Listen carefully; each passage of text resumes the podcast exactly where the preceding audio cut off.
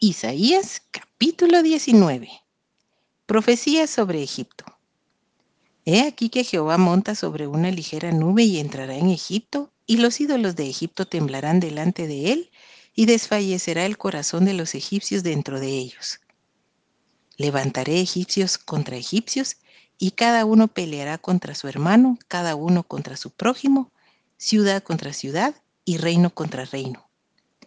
Y el espíritu de Egipto se desvanecerá en medio de él, y destruiré su consejo, y preguntarán a sus imágenes, a sus hechiceros, a sus evocadores y a sus adivinos. Y entregaré a Egipto en manos de señor duro y rey violento se enseñoreará de ellos, dice el Señor, Jehová de los ejércitos. Y las aguas del mar faltarán, y el río se agotará y secará y se alejarán los ríos, se agotarán y secarán las corrientes de los fosos, la caña y el carrizo serán cortados.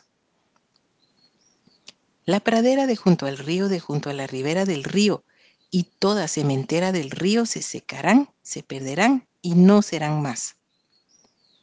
Los pescadores también se entristecerán, harán duelo todos los que echan anzuelo en el río, y desfallecerán los que extienden red sobre las aguas.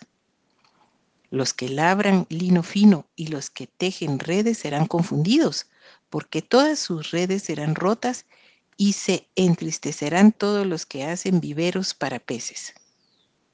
Ciertamente son necios los príncipes de Zoán. El consejo de los prudentes, consejeros de Faraón, se ha desvanecido. ¿Cómo diréis a Faraón, yo soy hijo de los sabios e hijo de los reyes antiguos. ¿Dónde están ahora aquellos tus sabios? Que te digan ahora o te hagan saber qué es lo que Jehová de los ejércitos ha determinado sobre Egipto. Se han desvanecido los príncipes de Zoán, se han engañado los príncipes de Memphis. Engañaron a Egipto los que son la piedra angular de sus familias. Jehová mezcló espíritu de vértigo en medio de él, e hicieron errar a Egipto en toda su obra, como tambalea el ebrio en su vómito.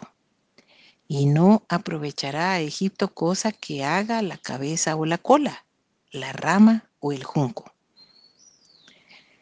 En aquel día los egipcios serán como mujeres porque se asombrarán y temerán en la presencia de la mano alta de Jehová de los ejércitos que él levantará contra ellos. Y la tierra de Judá será de espanto a Egipto. Todo hombre que de ella se acordare temerá por causa del consejo que Jehová de los ejércitos acordó sobre aquel. En aquel tiempo habrá cinco ciudades en la tierra de Egipto que hablen la lengua de Canaán y que juren por Jehová de los ejércitos.